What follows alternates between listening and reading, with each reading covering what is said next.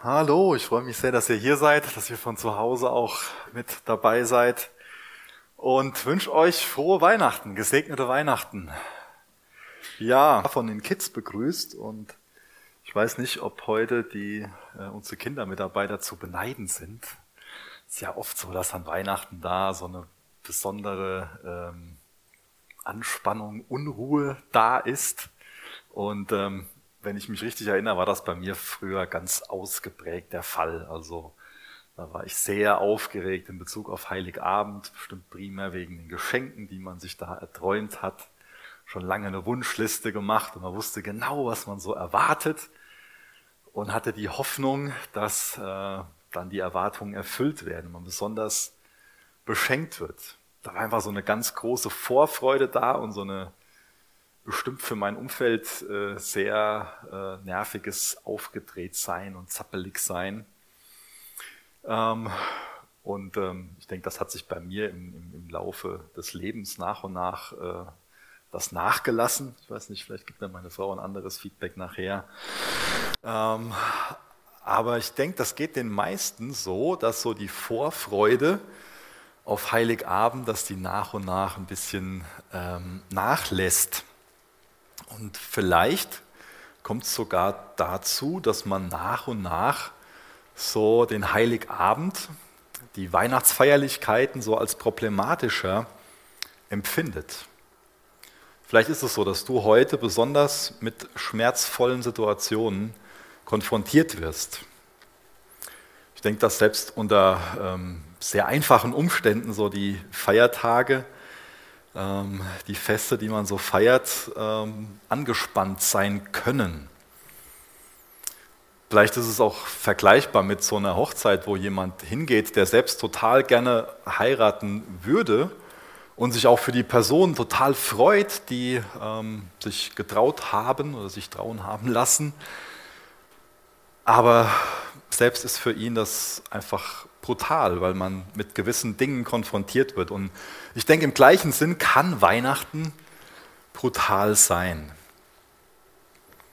Was mir aber wichtig ist, ist, dass wir nicht so tun dürfen, als glückliche, als ob glückliche Weihnachten nur für Menschen möglich ist, die irgendwie gerade so von außen betrachtet einfache Umstände haben oder die einfach eine blendende Gesundheit haben und ein dickes Bankkonto. Und wir sollten auch auf keinen Fall so tun, als ob glückliche Weihnachten in den momentanen Umständen nicht möglich sind. Denn an Weihnachten geht es ja um diese große, bedeutende Geschichte, um diese Menschwerdung des Retters. Also ist Weihnachten genau das Fest für die Menschen, die für sich verstanden haben, dass sie Rettung brauchen und dass in Jesus Christus der Retter auf die Erde gekommen ist. Deswegen kann ich es gar nicht nachvollziehen, warum sich Menschen, die für sich meinen, ist doch alles toll in meinem Leben, wozu brauche ich denn einen Retter, an Weihnachten freuen. Also an Weihnachten können sich normal nur diejenigen freuen, die für sich verstanden haben, ich brauche Rettung, ich brauche Erlösung. Und in Jesus ist der Retter auf die Welt gekommen. Der Benny hat ja eben schon ein paar Verse vorgelesen aus dem zweiten Kapitel des Lukas-Evangeliums. Ähm, ich glaube, bis Vers 10 hat er gelesen und ich lese nochmal den Vers 11. Da lesen wir, denn euch ist heute ein Retter geboren. Der ist Christus, der Herr in Davids Stadt. Euch ist heute ein Retter geboren. Das ist die Botschaft hinter Weihnachten. Und das ist die Botschaft, die Weihnachten für uns bedeutungsvoll und wirklich mit, mit Glück auch erfüllen sollte. Für uns als Familie ist es auch so, dass ähm, wir uns einiges anders gewünscht haben, erträumt haben für Weihnachten 2020. So eine schöne Zahl, gell? 2020. Und dann verbindet man so viele Dinge damit, wo wir bestimmt alle froh wären, wenn, wenn die nicht wären und sein müssten. Aber ich habe mir so die Frage gestellt, wie müssen denn so die ersten Weihnachten für Maria und Josef gewesen sein? Sind die so abgelaufen, wie die sich das erträumt haben? Sind da die, die Wünsche, die die in ihrem Herzen hatten für ihr erstes Kind, sind die da alle so in Erfüllung gegangen? War das alles so ein, ein glückliches Familienfest mit lecker Essen und tollen, Geschenk, tollen Geschenken und guter, guter Stimmung? Und ja, was man oft so schön mit Weihnachten verbindet oder war das ein bisschen anders? Es war ja damals eine absolute Schande, wenn eine Frau schwanger wurde, die noch nicht verheiratet war. Also Maria als, als Teenager, man kann davon ausgehen, dass sie nicht älter als 15 Jahre war, wird als Teenager vom Heiligen Geist schwanger. Also das war schon mal nicht erträumt von ihr. Ich glaube, so weit kann ich gehen. Also den Vers, den kann ich euch nicht vorlegen, aber ich äh, denke nicht, dass ich jetzt damit falsch liege, dass sie sich das nicht erträumt hatte. Ähm, zumindest in dem Moment, wo das ihr alles so klar geworden ist. Ähm, dann Blicke von den Nachbarn und Gerede und das war schon mal nicht so, wie sie das sich so vorgestellt hat. Und dann waren die auch noch dazu aufgefordert, dass die in die ähm, Geburtsstadt oder Heimatstadt von ähm, dem Josef ziehen mussten, da nach, nach Bethlehem, ähm, von Nazareth aus, dann äh, so 160, 170 Kilometer. Die ist hochschwanger. Wir lesen nicht davon, dass sie auf dem Esel geritten ist, aber es ist, muss nicht falsch sein, es macht, macht Sinn. Ähm, ich hätte am liebsten so eine Tonprobe mitge mit, mitgebracht und die abspielen lassen, wie sich das momentan anhört, wenn meine Frau aus dem Keller hochkommt. Ähm, und das sind nur fünf, das sind nur fünf Meter. Ähm, das muss total anstrengend äh, für sie gewesen sein. Ich meine, heute gibt es Abenteurer, die wandern die Strecke und äh, nehmen sich dann so acht bis zehn Tage dafür. Aber ähm, die hat das nicht aus Abenteuerlust gemacht oder weil sie sich mal selbst spüren wollte, sondern das war, das war für sie, das muss für sie unheimlich anstrengend gewesen sein. Auch Finanzen können ja für uns so an Weihnachten ein Thema sein, gerade nach so einem Jahr. Wie war das denn für Maria und Josef?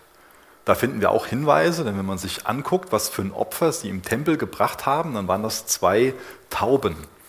Und ähm, dieses Opfer war normal nicht angemessen. Also das war nur für die Personen erlaubt, das zu opfern, die sich das andere einfach nicht leisten konnten. Und dadurch wissen wir, dass sie auf jeden Fall arm waren.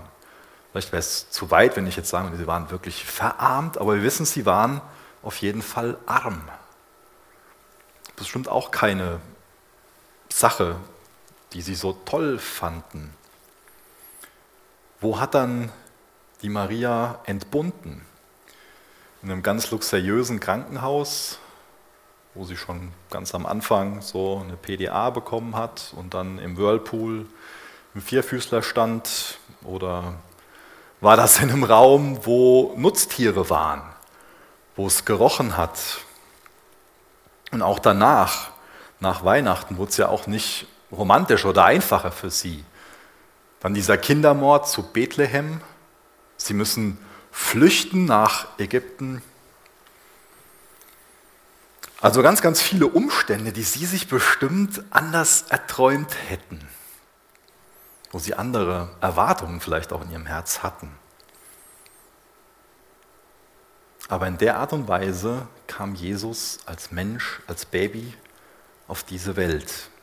Er wurde als Baby geboren, um unseren Schmerz und auch unsere Schwäche kennenzulernen, sich damit identifizieren, auch sympathisieren zu können.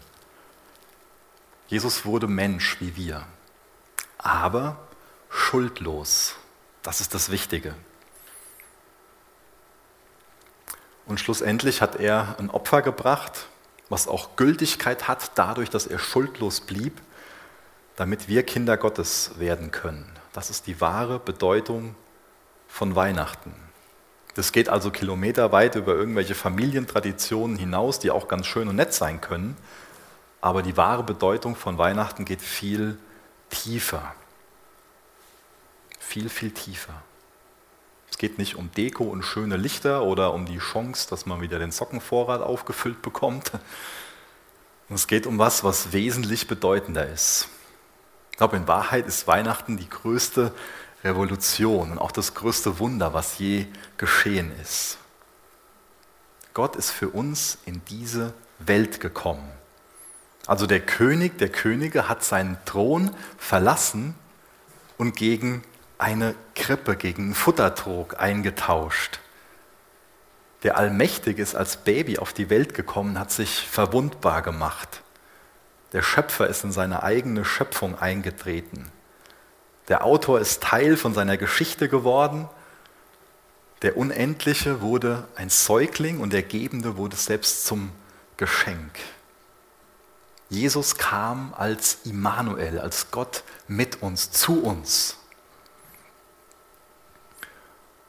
Und ich glaube, es ist so gewinnbringend, sich damit zu befassen, darüber nachzudenken, was das heißt, wie nah uns Gott gekommen ist. Und ich glaube, wenn wir das mehr in unserem Herzen tragen und, und erkennen, dann bekommen wir auch eine immer größere Sehnsucht, wirklich ihm zu folgen.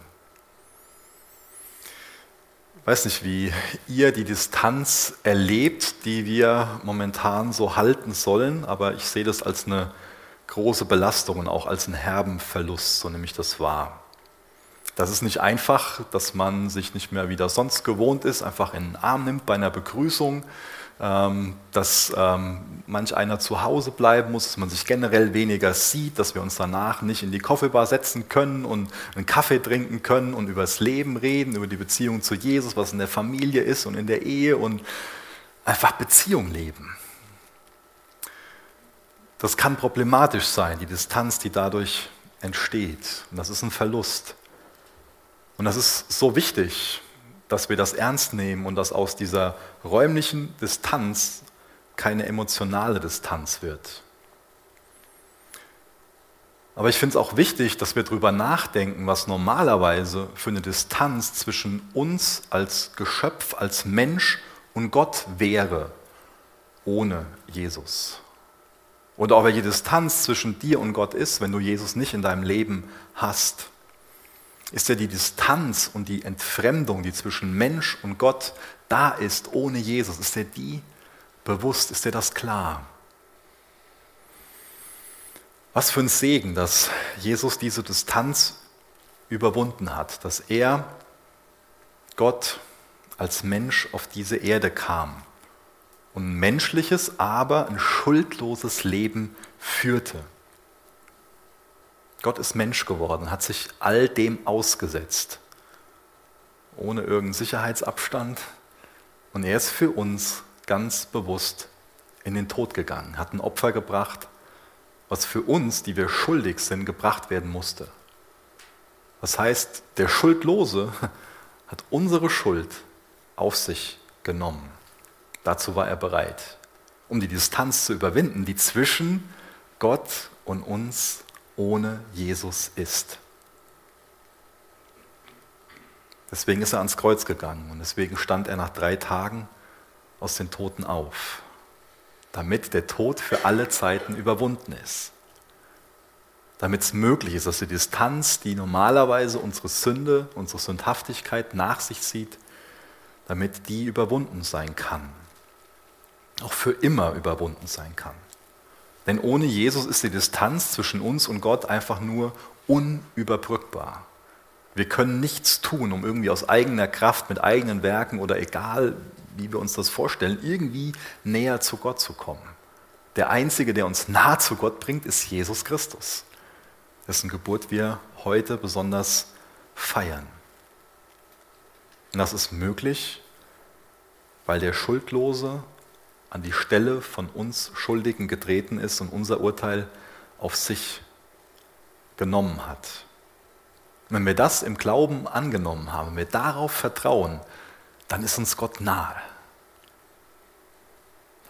Er kennt uns, er will uns nahe sein und durch den Glauben ist er uns so nahe, ist er Immanuel, Gott mit uns.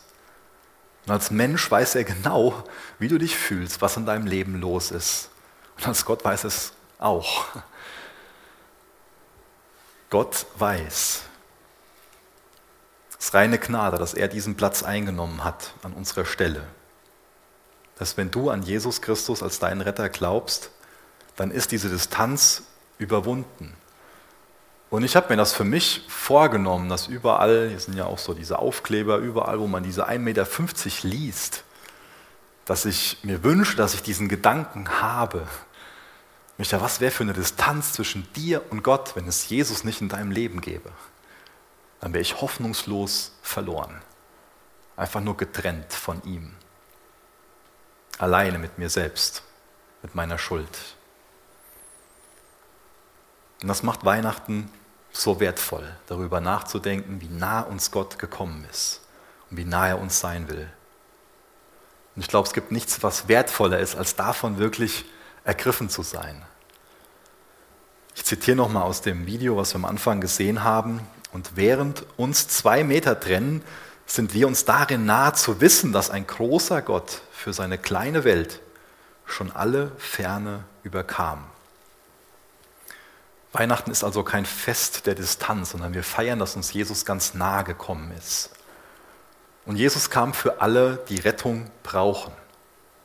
Weihnachten ist also für die Trauernden, die Trost brauchen, ist für die Verheirateten, die Versöhnung in ihrer Ehe brauchen, ist für die Eltern, die mit ihren Kindern einfach nur überfordert sind. Weihnachten ist für die Einsamen. Weihnachten ist auch für diejenigen, die mit ihrer Identität am Kämpfen sind. Für diejenigen, deren Träume gescheitert sind. Auch für diejenigen, die an sich selbst gescheitert sind. Für diejenigen, die am falschen Ort nach Liebe gesucht haben. Weihnachten ist für diejenigen, die den Familiennamen beschmutzt haben, das Erbe verprasst haben und sich fragen, wie sie wieder nach Hause zum Vaterhaus kommen können. Aber Weihnachten bedeutet nicht nur Hoffnung, für die Welt trotz all ihrer großen Probleme, sondern Weihnachten bedeutet Hoffnung für dich und für mich trotz all unserer Schuld und Fehler.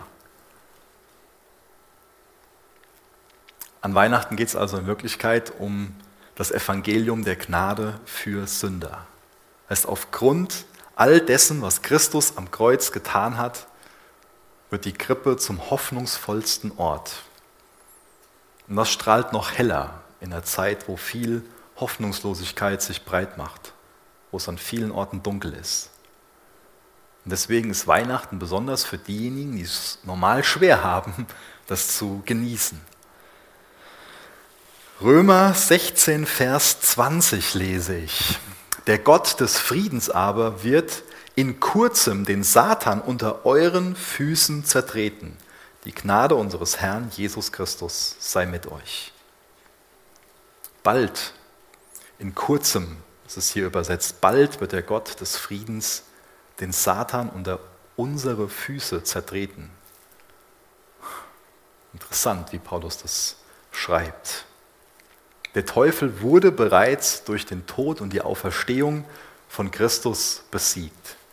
Dies noch ganz ermutigende Verse aus Kolosser 2, Vers 14 und 15. Kolosser 2, 14, 15. Er hat die Liste der Anklagen gegen uns gelöscht.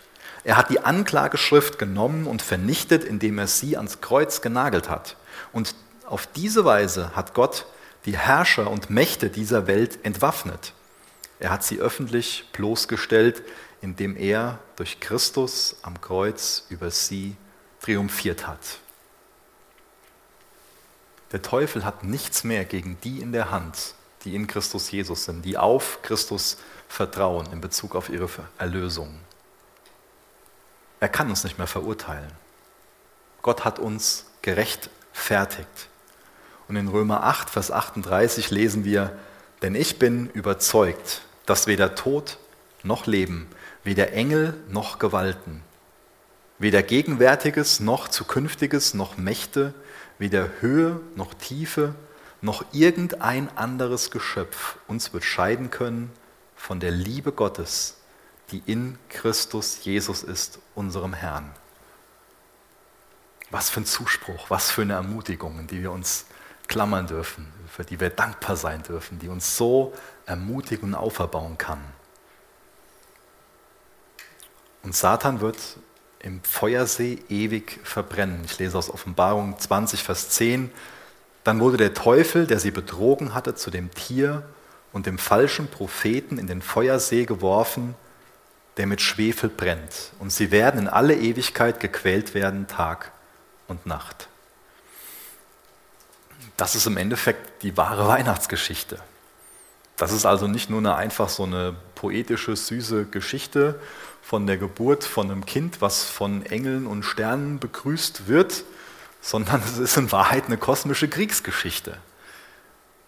Hier prallen Gut und Böse aufeinander. Und als Maria sich an diesem Ort fern von ihrem Zuhause abgemüht hat, da donnerten Himmel und Hölle aufeinander und haben zu den Waffen gegriffen. In 1. Mose, da schlüpfte eine Schlange in diese perfekte Schöpfung und beginnt zu lügen, will damit die Fundamente der Erde untergraben. Und dann in der Offenbarung ist sie herangewachsen zu einem wütenden Drachen, der raucht und wütet, mit Sternen vom Himmel wirft. Aber der Untergang ist beschlossene Sache. Sie ist bereits besiegt. Wodurch wurde sie denn besiegt? Das eben schon mal beschrieben. Aber ich finde den ersten Angriff oder das erste Anzeichen äh, für den Teufel, dass er besiegt ist, so bemerkenswert. Könnte jetzt ja irgendwie meinen, dass da mächtige Armeen aufgetreten sind, um ihn zu besiegen, dass da irgendwie Schwerter aufgeblitzt haben und dass man so das Donnern von Kanonen gehört hat. Aber in Wirklichkeit war das ein Schrei von einem an sich hilflosen Baby, was die größte Bedrohung für den Teufel war und was sich bewahrheitet hat, was den Teufel im Endeffekt vernichtet. Deswegen ist Weihnachten der größte Grund zur Freude, als sich Gott darin offenbart und uns Menschen nahe kommt. Was wäre denn, wenn uns Gott nicht nahe gekommen wäre, wenn wir irgendwie selbst versuchen müssten, uns zu retten? Dazu sind wir nicht in der Lage. Johannes 1, Vers 10 bis Vers 16 lese ich vor. Er war in der Welt und die Welt wurde durch ihn und die Welt erkannte ihn nicht. Er kam in das Seine und die Seinen nahmen ihn nicht an. So viele ihn aber aufnahmen, denen gab er das Recht, Kinder Gottes zu werden, denen, die an seinen Namen glauben, die nicht aus Geblüt, auch nicht aus dem Willen des Fleisches, auch nicht aus dem Willen des Mannes, sondern aus Gott geboren sind.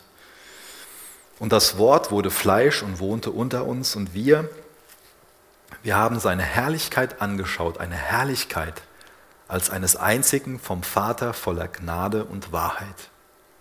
Johannes zeugt von ihm und rief und sprach, dieser war es, von dem ich sagte, der nach mir kommt, ist vor mir geworden, denn er war eher als ich. Denn aus seiner Fülle haben wir alle empfangen, und zwar Gnade um Gnade. Jesus hat sich herabgelassen. Er kam vom Thron, vom höchsten Thron im Himmel herab, ist Mensch geworden, kam in diesen stinkenden Stall. Da kam er zur Welt. Er kommt also in den Dreck von uns Sündern, weil er uns Sünder sucht, weil er unser Retter sein will. Im Endeffekt ist die Krippe eine ganz schmerzhafte Darstellung von unserer Sünde. Hieronymus, der soll mal gesagt haben, dass ähm, Jesus in einem Misthaufen geboren wurde, weil er wusste, dass er uns dort finden würde. Eindrückliches Bild. Das ist also eine immense Demütigung, die Gott da an Weihnachten auf sich genommen hat und die wir in Jesu irdischem Leben immer wieder sehen, wie er sich demütigen lässt, weil er uns genug liebte, um das alles auf sich zu nehmen, an unserer Stelle zu erleiden. Deswegen müssen wir mit unseren Sorgen, unserem Schmerz und auch unserer Erniedrigung nie wieder alleine sein, wenn wir auf ihn vertrauen. Derjenige, der die Welt geschaffen hat, ist als Kind in sie hineingegangen und hat all ihre Nöte, all ihre Ungerechtigkeit erfahren, damit er einfach nur aus Gnade unser Tröster werden kann.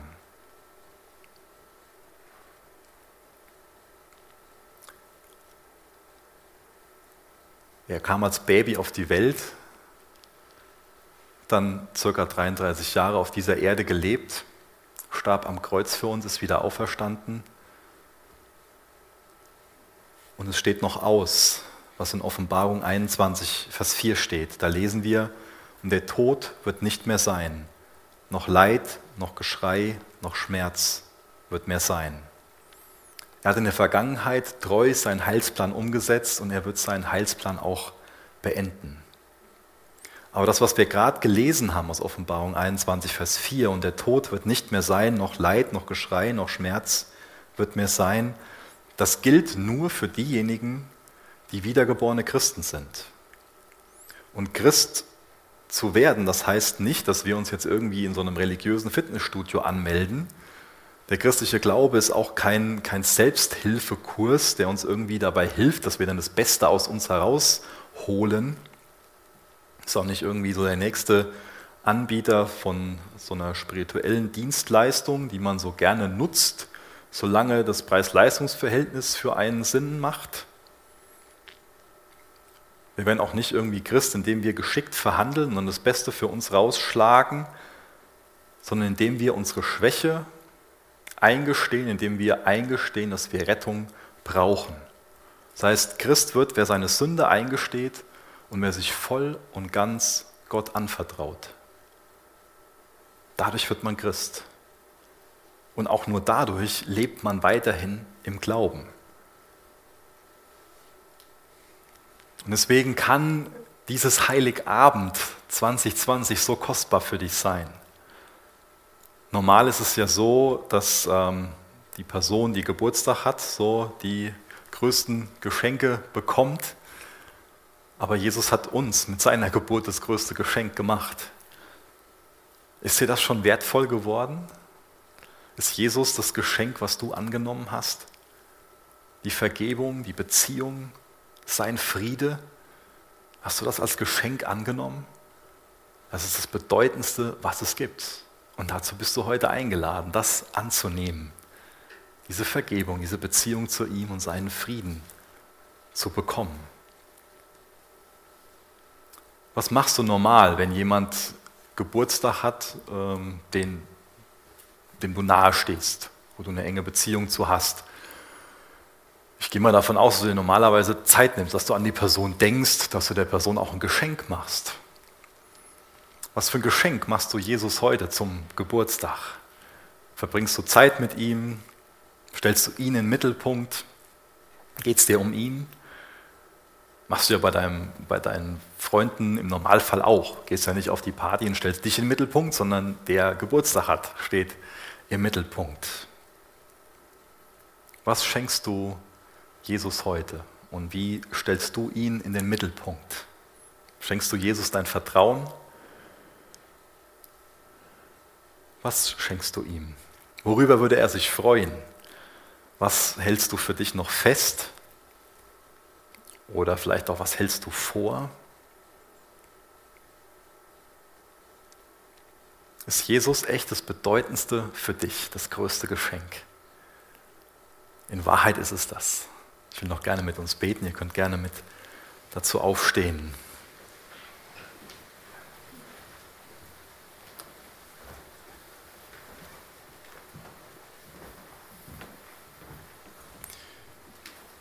Ja, Jesus, hab vielen Dank dafür, dass du so voll Liebe und auch von, ja, so voll Demut warst, dass du in der Art und Weise auf die Welt gekommen bist. Ich bitte dich, dass uns das ganz neu im Herzen berührt und dazu führt, dass wir unser ganzes Leben an dir ausrichten. Dass du weißt, wer hier ist oder wer zuschaut, der noch keine Beziehung zu dir hat, der diesen Frieden noch nicht hat, der die Vergebung seiner Schuld noch nicht hat. Ich bitte dich, dass die Person heute ihr Vertrauen auf dich setzt und dieses Geschenk annimmt. Für sich einsieht, dass sie Rettung braucht und nur in dir Rettung findet. Schenk du diesen Glauben. Und hilf allen anderen, die diesen Glauben haben, hilf uns dabei, dass wir konsequent aus diesem Glauben leben. Du weißt, was wir von dir zurückhalten, was wir dir nicht geben wollen, aber wir gehören dir ganz und wir wollen uns dir ganz hingeben. Sondern nicht mal ein Geschenk, sondern du hast ein Anrecht auf uns. Zeig du uns auf, wo wir Dinge zurückhalten, wo vielleicht auch bei uns Misstrauen ist und Führ du uns dahin, dass wir ganz im Glauben leben und dass wir ganz neu deine Herrlichkeit wahrnehmen und dich dafür anbeten. Hilf uns dabei, dass wir, wenn irgendwelche Familientraditionen, irgendwelche Weihnachtstraditionen irgendwo unseren Blick auf dich vernebeln, dass wir ganz neu dich sehen und dass du für uns das kostbarste und das größte Geschenk ganz neu an Weihnachten wirst. Für unser ganzes Leben, Herr. Amen.